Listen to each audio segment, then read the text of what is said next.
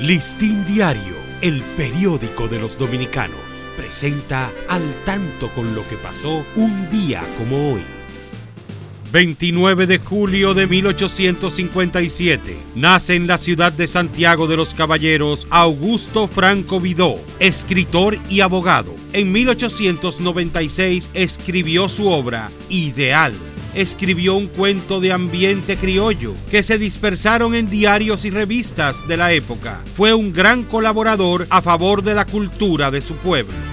1864 nace Eladio Victoria, quien sería presidente de la República Dominicana desde el 5 de diciembre de 1911 hasta el 30 de noviembre de 1912, tras la muerte de Ramón Cáceres y luego de un corto periodo en que gobernó un consejo de secretarios de Estado.